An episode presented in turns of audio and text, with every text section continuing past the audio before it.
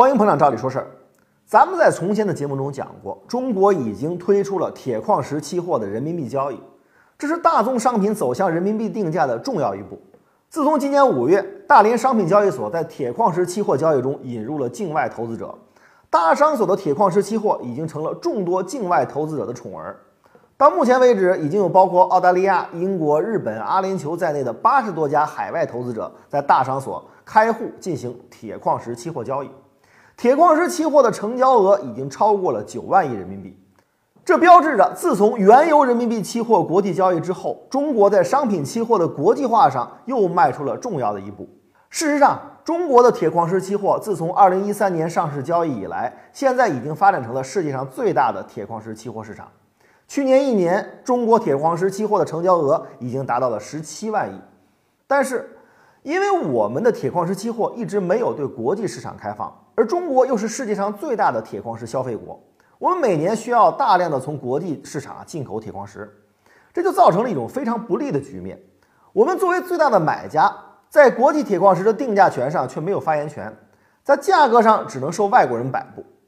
但是现在不同了，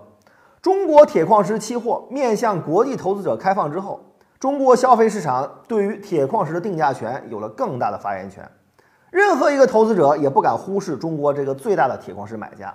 因为这个期货市场集中了全球每年一半以上的铁矿石消费量，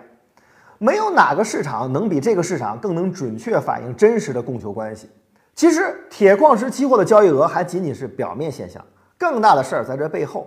大连商品交易所的期货交易啊，是以人民币计价，用人民币进行交易的，而其他的国际铁矿石市场无一例外的都是使用美元计价，用美元进行交易。